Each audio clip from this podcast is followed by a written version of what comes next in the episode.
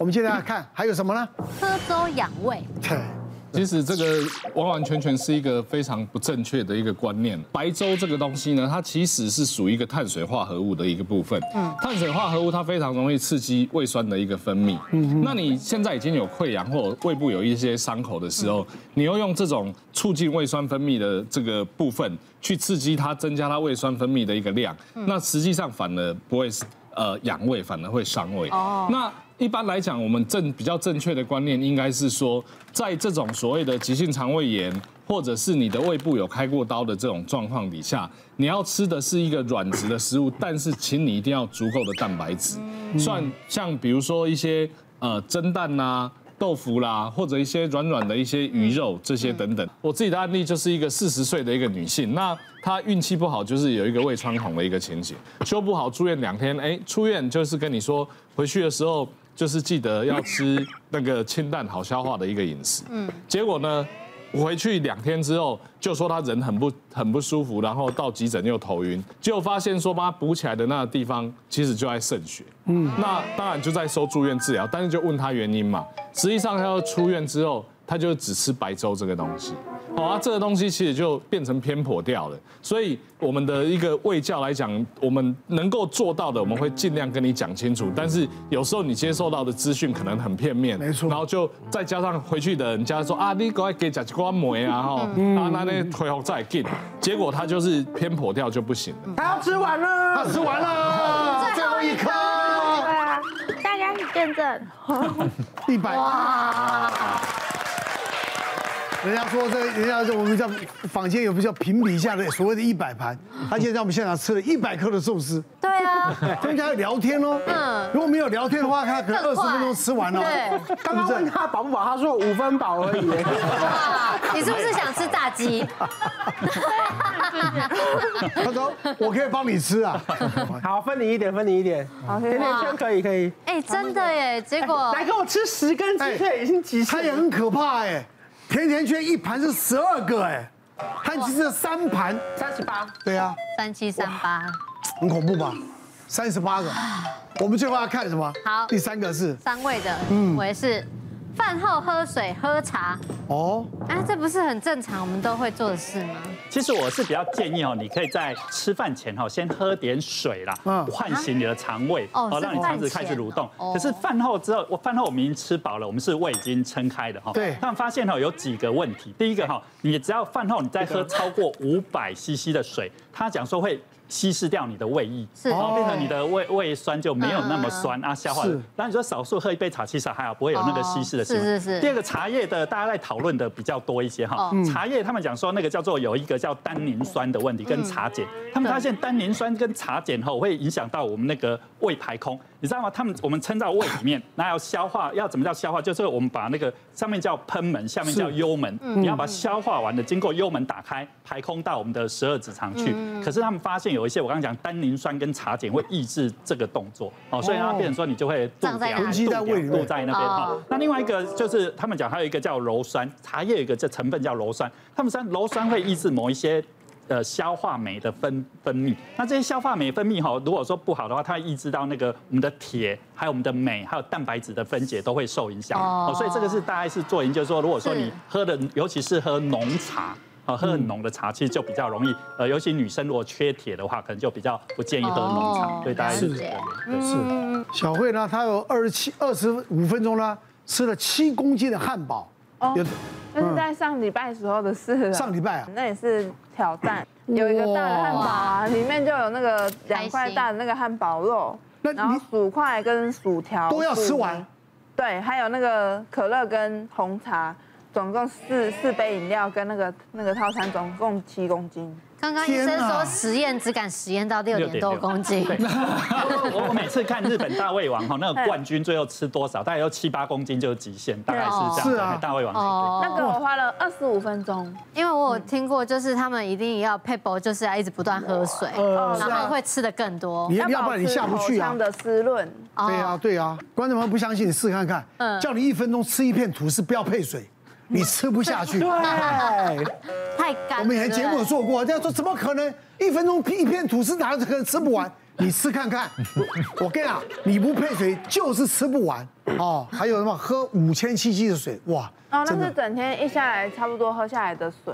嗯嗯。可是你要怎么练习要吃更多东西啊？因为我本身很喜欢喝水，不知道是因为这个原因，所以胃容量才会比较大。你平常也喝这么多水吗？我平常就是喝这么多水。这样子啊？嗯，我很爱喝水。他会不会水中毒啊？一天五千 CC 耶。呃，一一般会呃，假设它并不是这样吃，但是哈，你知道我们水中毒其实有一个东西，就是造成一些钠离子的稀释。其实我们吃肉吃什么食物里面就有钠，你不用加盐巴，它就是很多钠。吐司里面钠也含量也很高，他吃了那么多东西，钠很很高，它势必就要用水去把它代谢掉。吃吃到饱的时候，我会很怕吃的东西不够多，会很不划算。然后我就会配那种有点像姜黄或者那种无糖豆浆高纤的，嗯，然后你就会吃到一半就就突然很想拉肚子，所以在两个小时之内，我大概第一个小时之后就会想去上厕所。哦，所以一个小时吃完之后，我会先去拉排空，对，排空之后再回来上。哇，你这个这个算不算犯规啊？应该不算，因为我算是我个人的 round two 开始。可是后来因为那个有时候无糖豆浆的那个效果真的太强了，然后有一次我记得在 解散的时候，因为我通常都骑机车回家嘛，我在路边看到一个他骑机车哦，他是这样子这样子，然后我想说，哎，这个人姿势怎么跟我那么像？然后我一骑过去发现，哎，他是刚刚我跟我吃饭那个朋友。你在干嘛？他说，啊，我也在找厕所。我们在这骑车，就后来找厕所找不到，要把屁股夹紧。对，然后背面看我们两个就是这样子。然后来呀家有一个公园比较顺路，所以他就有找到厕所，我就没找到，我就不小心拉在裤子上一点点。所以后来我去吃吃到饱，我的 SOP 变很长，除了准备无糖豆浆之外，后面要先看哪边有公共厕所，比如说星巴克、捷运站、加油站，我先算好那个路线，然后有感觉了，赶快跑厕所。经过一下。有些有些 seven 还不借的，对啊，现在疫情有些不能借，很对啊，对啊，对啊。毕竟我们还是一个健康节目了。对然有一个，有对面的来宾都有很多特殊的技能，但是我们还是要回到比较正确的一个饮食的卫一个卫教了哈。那我自己就有一个四十岁的一个病人，那他本身的习惯是一个业务，那他的业务其实也蛮可怜，就是到处要外面跑，所以他吃饭时间非常不定时。好，但是他的习惯就是，哎，饭前饭后可能等一下要吃饭，他就来一杯啤酒。等一下发现他可能晚餐会要跑客户，他没时间吃饭，他可能已经下午他就突然吃很多。嗯，这种饮食习惯在一般的正常人的呃身上呢，也很容易诱发一个我们医学上会有一个急症叫急性胰脏炎。所以呢，他曾经有这个问题来我的门诊，那时候急性胰脏炎还没那么严重。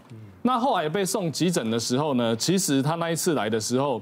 他的呃，一般三酸甘油酯一般没什么事，应该在一百五左右。它的三酸甘油酯一来的时候已经两千多，嗯，哦，然后它的急性胰脏炎的指数正常人是几十，它也是跑到两千多。嗯，我们的胰脏里面会分泌所谓的蛋白酶，也就是说你吃下去的这些肉类可以被这种酵素分泌，然后呢去让它协助它消化，就变成你可以代谢的那种食糜。但是急性胰脏炎发作的时候，变成这个蛋白酶漏出去，你全部的器官，哇，就开始把你肚子的器官开始浸烂，哇，而且会分泌出很多的一个毒素，嗯，那这些毒素呢，它跑到肾脏就急性肾衰竭要洗肾，嗯，到肺脏就是它会急性呼吸衰竭，所以这个病人呢，后来呢就送加护病房。以前这种急性胰脏炎，胰脏烂掉叫坏死性胰脏炎，一定是要进去开刀。就是把那个烂掉的胰脏因为分泌蛋白酶啊，就在你身上插几十剖腹之后插几十根引流管，让这些蛋白也不要消化肚子的器官，让它往外排，就这样而已。然后一切等它好，所以以前致死率非常非常高。那我们后来因为药物的进步，我们尽量拼不要开刀。然后呢，在加护病房里面呢，他就足足的为这这些习惯待了一个月。